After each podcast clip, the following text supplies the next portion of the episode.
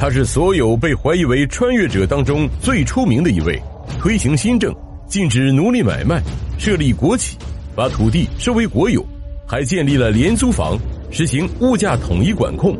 为了统一尺度，他发明了游标卡尺。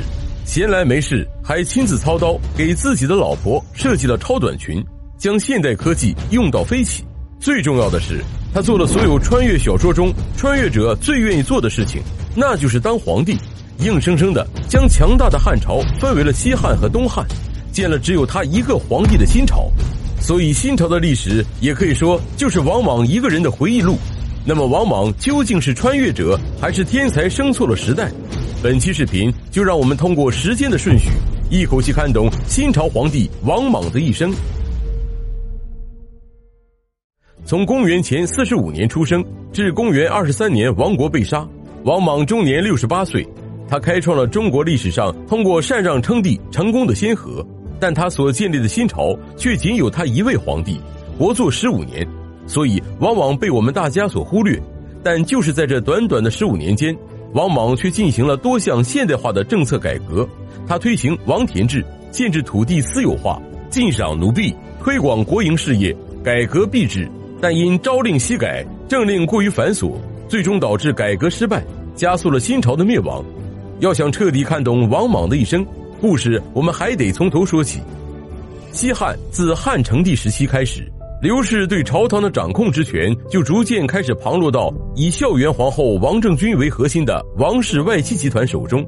王氏四兄弟分别身居要位，形成了以王政君的哥哥王凤专权、武侯当朝的局面。反王氏族人大多身居高位，先后有九人封侯，五人担任大司马。公元前四十五年，王莽出生，家中排行老二，他的姑姑就是孝元皇后王政君。唯一不幸的是，在王莽少年时，他的父亲和哥哥就先后去世。因为王莽的父亲去世时还没来得及封侯，所以少年时期的王莽并没有过着纸醉金迷的生活，反而谦恭好学，生活简朴，担负起了照顾母亲、侍奉寡嫂的重担，还十分孝顺各位叔伯，成为了诸多堂兄弟之中的一股清流。公元前二十四年，身居大司马之位的王凤病重。二十二岁的王莽将这位伯父当做自己的父亲一般照顾得无微不至。两年后，王凤在临终前将王莽推荐为黄门侍郎，还嘱咐王政君要照顾好王莽。至此，王莽开始步入仕途，一路扶摇直上。没过多久，就升为了摄生校尉，相当于现在军一级的首长。而辅政大司马一职则落在了王商的手中。公元前十六年，王莽的叔父大司马王商上奏汉成帝。表示愿意将自己的封地让出一部分给自己的侄子，因此三十岁的王莽得以被封为新都侯。之后又连续被提升，官至侍中，成为了皇帝身边的侍卫近臣。而王莽身居高位，却从不以自己为尊，总能礼贤下士，清廉简朴，还经常把自己的俸禄分给门客和平民，因此深受百姓爱戴。逐渐，王莽的名声已经超越了他的那些叔叔伯伯。在之后的八年里，大司马一职牢牢的被王家人所把控，由王商交到了王根的手中。而王莽在朝中最大的对手就是自己的表兄王太后的外甥淳于长，因为淳于长早于自己发迹，而且善于阿谀奉承，又在汉成帝立赵飞燕为皇后的事件中出过力，所以深受汉成帝的信任。很快便官拜九卿之一，掌管着皇宫的禁卫。为了能够扳倒自己仕途上的死敌。王莽秘密的搜集了淳于长与被废皇后许氏私通的罪证，一举将其送入狱中。最后，淳于长被王太后处死。公元前八年，王根病重，三十八岁的王莽被举荐接替了大司马一职。王莽执政后，严格要求自己招聘贤良，将所有赏赐的钱财都用来招待各路能士，而自己的生活却很朴素。有一次，百官前来探望王莽的母亲。还把穿着简陋的老夫人认作为了王莽家中的奴仆。一年后，汉成帝去世，汉哀帝继位。汉哀帝的祖母傅太后和丁皇后的家族开始逐渐得势。王莽不得已卸任了大司马一职，隐居在封地新都，闭门不出。为了不受人以柄，王莽甚至逼迫自己犯了杀人罪的二儿子自杀，获得了百姓的好评。也正是因此。在王莽隐居期间，很多的百姓和官吏都为王莽打抱不平，要求他复出。汉哀帝迫于压力，只能召王莽回到京城侍奉皇太后，但还是没有恢复其官职。直到公元前一年，汉哀帝去世，但是却没有留下子嗣。太后王政君在皇帝驾崩之后，立即收回了传国玉玺。四十五岁的王莽在众人的推荐下，也不出意外的再次就任大司马一职，并拥立了九岁的汉平帝登基，由自己代理政务。但在一切稳定之后，王莽的野心便暴露了出来。他开始排斥异己，先是逼迫王政君赶走了自己的叔父王立，之后开始提拔自己的亲信，诛杀与其作对的人。一年后，王莽对上迷惑太后，对下向平民百姓掩盖自己的野心。并没有明目张胆的独揽大权，而是与自己的三大亲信共同担任四辅之位，位居三公之上。至此，四府大权独揽，除了封爵之外，所有的事情都由王莽处理。公元二年，全国大旱，多地爆发蝗灾，王莽亲自带头献出土地、住宅救济灾民，对灾区实施减收租税等优惠政策，不仅将当地皇家的呼池院改为安民县，用以安置灾民。还在长安城中为灾民建立了一千套住宅，模式跟如今的廉租房十分相似。王莽在百姓心目中的声望也达到了顶峰。一年之后，王莽将自己的长女王燕立为皇后。公元四年，四十九岁的王莽被汉平帝加封为载衡，位列于诸侯王公之上。在王莽的请奏之下，汉朝开始兴建市场和国家储备库，并专门为学者建立了一万套住宅。用以吸引天下学者和有特殊专长的人前往长安，人数一度突破数千人之多。王莽也因此深受儒生的喜爱。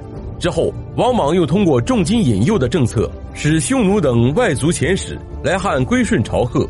一时间，王莽成为了人们心中治国平天下的贤良圣人，被朝廷赐予象征着至高无上礼遇的九锡之命。两年之后，汉平帝病逝。王莽为了避免年长的新皇帝登基，使自己不能任意的操纵政局，于是拥立了只有两岁的刘英为皇太子。王莽则自称假皇帝，代理天子朝政。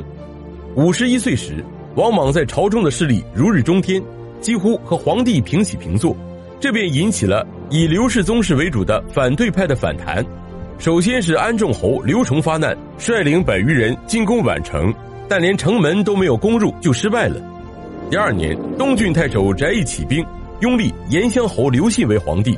长安以西的二十三个县造反，感到了危机的王莽，一边抱着孺子婴，终日在宗庙祷告，说自己设位只是临时的，将来一定会将皇位归还孺子婴；一边不断调动大军镇压叛乱，消灭了起义军的部队。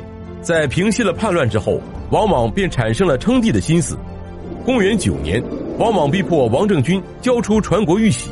接受孺子婴禅让后称帝，改国号为新，时年五十四岁。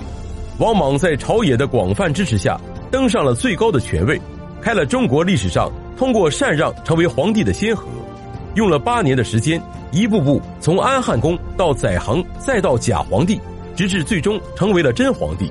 在中国历朝，除了贵族革命以及平民革命之外，另开了篡夺皇位的先河。王莽称帝后，采取了一系列惠民措施。史称王莽改制，宣布将天下田改归王田，以王田代替私田，奴婢改称私属，与王田一样，均不得买卖。其后改革币制、官制，规定盐铁官营、山川河流收归国有，同时与民休息，从此国泰民安。但由于这些政策很多都与实际情况相违背，加上推行时的手段和方法不正确，在遭到激烈的反对后。王莽又企图通过严刑峻法强制推行，这就导致违反法令而受重罪处罚者不计其数，加剧了社会的动荡。人们未蒙其利，先受其害，各项政策朝令夕改，使百姓官吏不知所从，最终导致了天下各豪强和平民的不满。从公元十一年开始，各地的百姓苦于新莽政权频繁的征发，相继继承流亡为盗贼，数千人起而造反。公元十七年，仅山东日照的妇女吕母为被县宰冤杀的儿子报仇，率众攻破县城，处死县宰，自称将军，出没于海上，其势力迅速发展到数万人。吕母也成为中国历史上出现的第一个农民起义女领袖。一年后，东海人栗子都率众起义，队伍迅速发展到数万人。同年，在南北方也出现了数十支起义军，这些义军人数不等，少则数千，多则数万、数十万。在当时遍布全国的起义军中，有两支最大的队伍成为农民起义的主流，这就是南方的绿林军和北方的赤眉军。公元前二十三年，王莽在南郊举行哭天大典，绿林军攻入长安，王莽遂逃往建台，最终跟随王莽的千余人全部战死。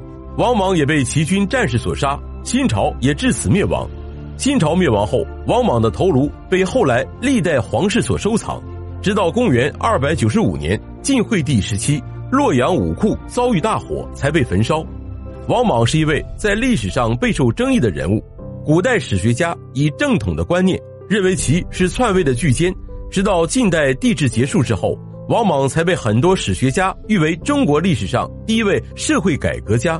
认为他是一个有远见而无私的社会改革者。王莽改制的失败固然有其历史的必然性，但他性情狂躁、不切实际、刚愎自用，这些性格特征使他在改制中既不能根据实际情况调整政策，又不能建立一个高效率、有威信的推行新政的机构，因此注定遭遇失败。